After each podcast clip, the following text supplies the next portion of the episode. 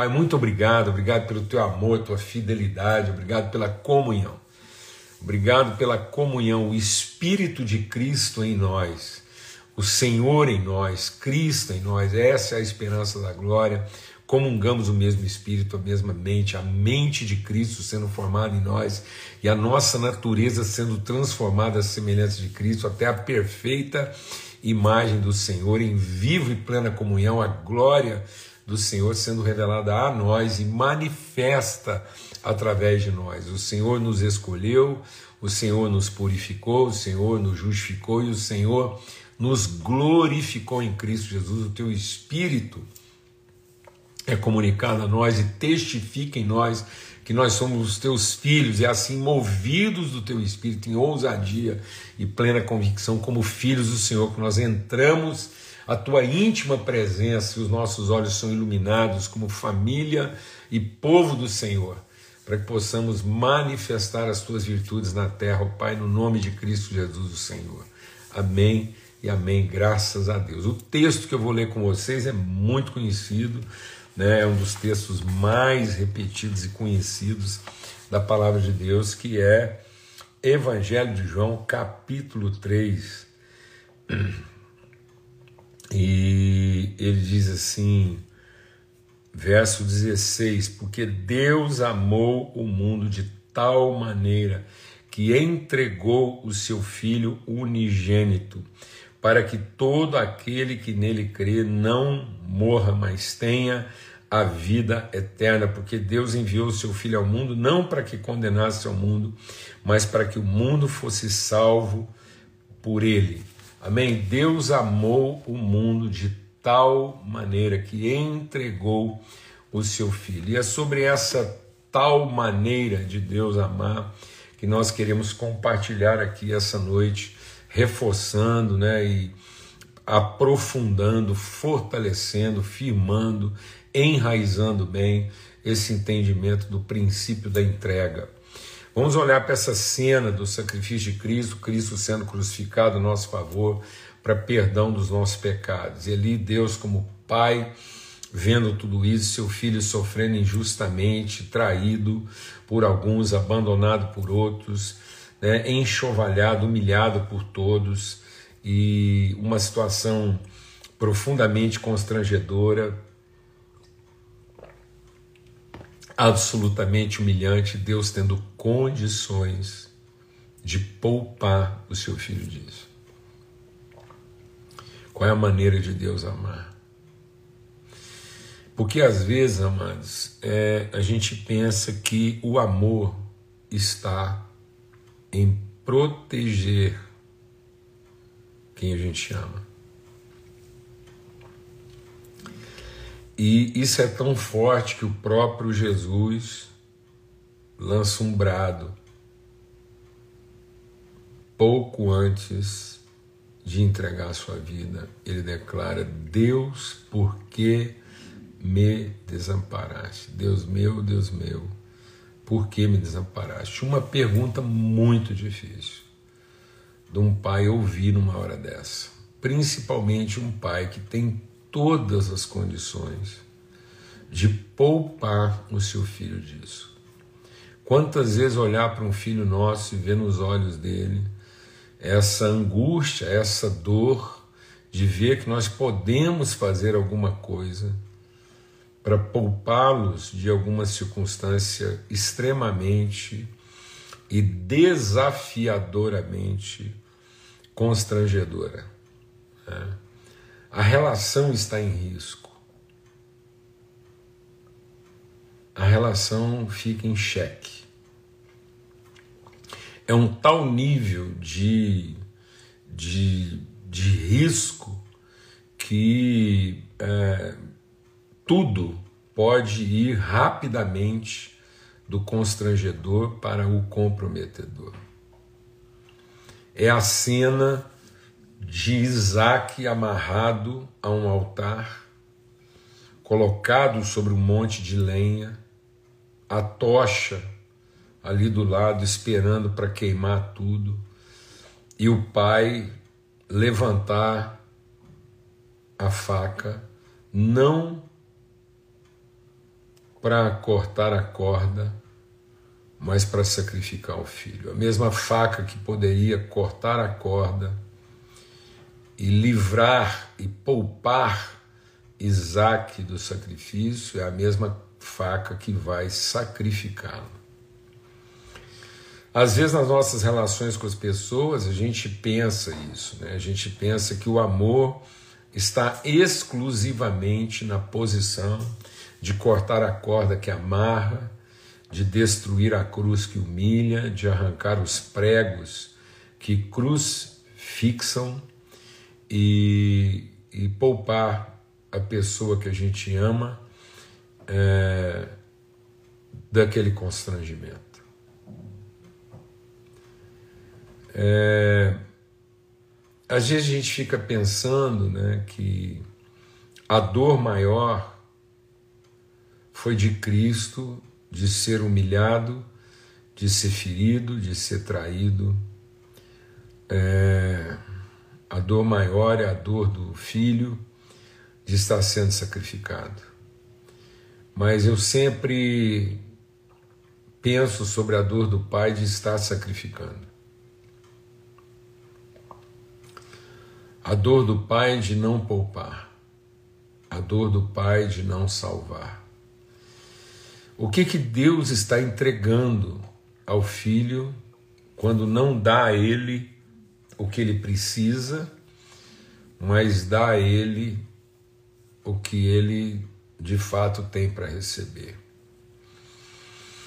Às vezes nós temos esse mesmo desafio, e na maioria das vezes nós temos que enfrentar esse desafio, né? de não dar às pessoas que a gente ama o que elas pensam que precisam, o que elas sentem que precisam, ou que aparentemente elas precisam, mas que entregar a elas de fato tudo aquilo que elas têm para receber. E e naquele momento, Deus está entregando o seu filho a nós, mas também está entregando o seu coração ao filho.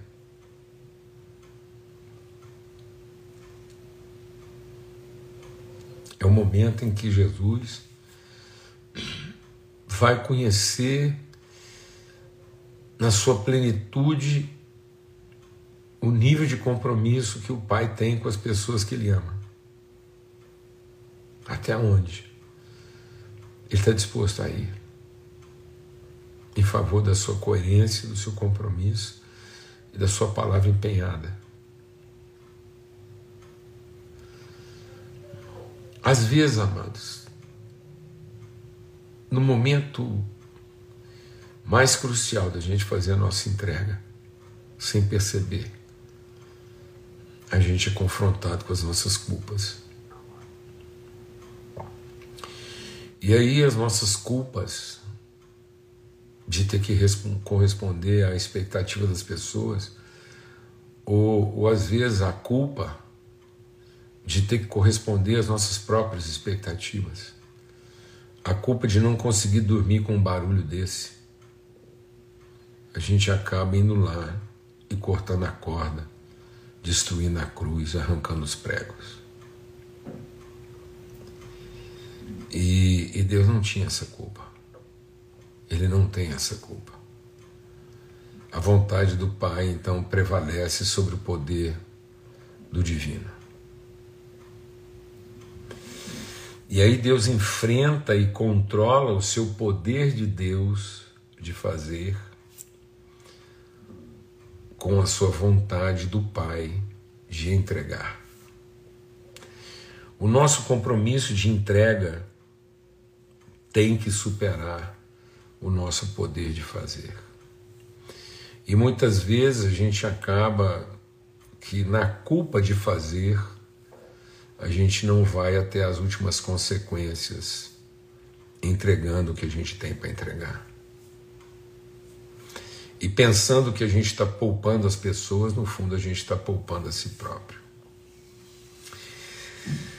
Se Deus não completa aquela entrega não era o filho que ele estava poupando, era a si mesmo que ele estava poupando de um compromisso que ele tinha assumido na eternidade. Então, em nome de Cristo Jesus, o Senhor, pelo sangue do Cordeiro, que o nosso poder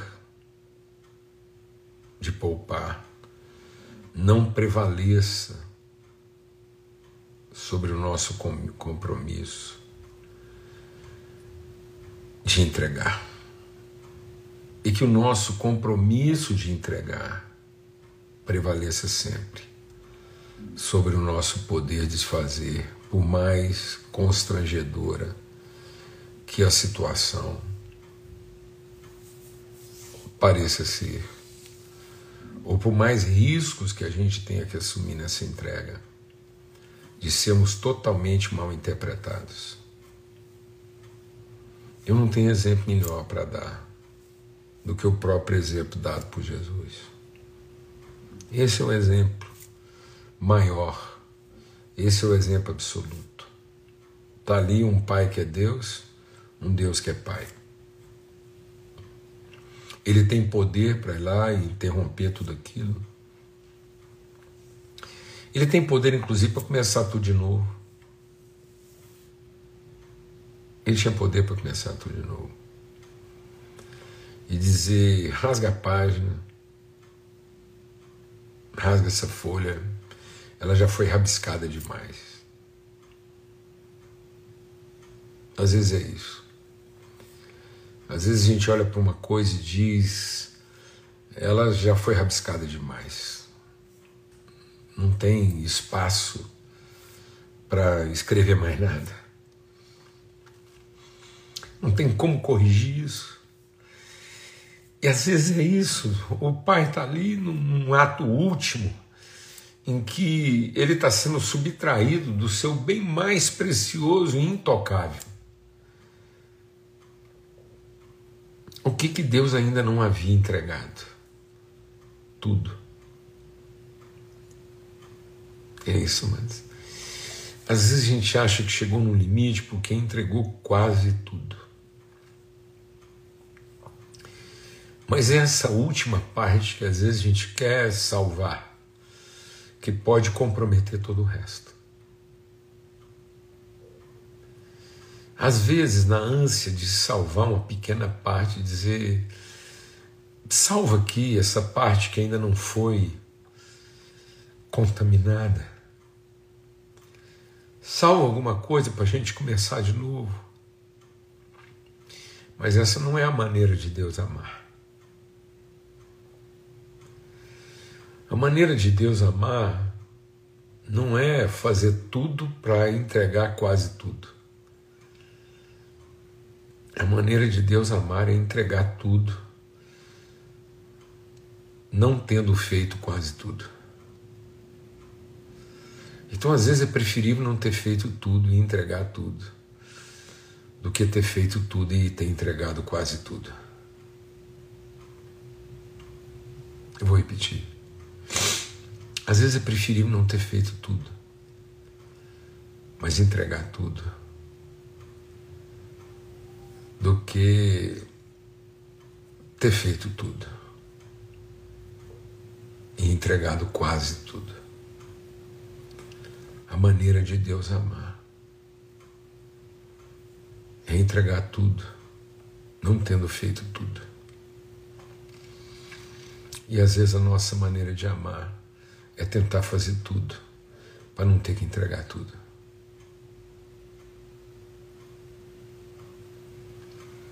Decididamente, Deus não quer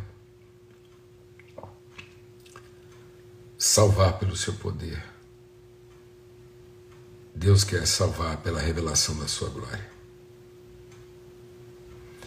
Não é o poder de Deus que nos salva. E aí, nesse momento, nesse diálogo íntimo do filho com Deus, com o Pai, Jesus diz: O que é que eu poderia te pedir? Que o Senhor me poupasse dessa hora. Mas não foi para isso que eu vim. Eu vim para cumprir o teu propósito. Então agora eu não vou pedir que o Senhor faça alguma coisa para me poupar. Eu vou pedir que o Senhor glorifique o teu filho, para que o filho glorifique a ti.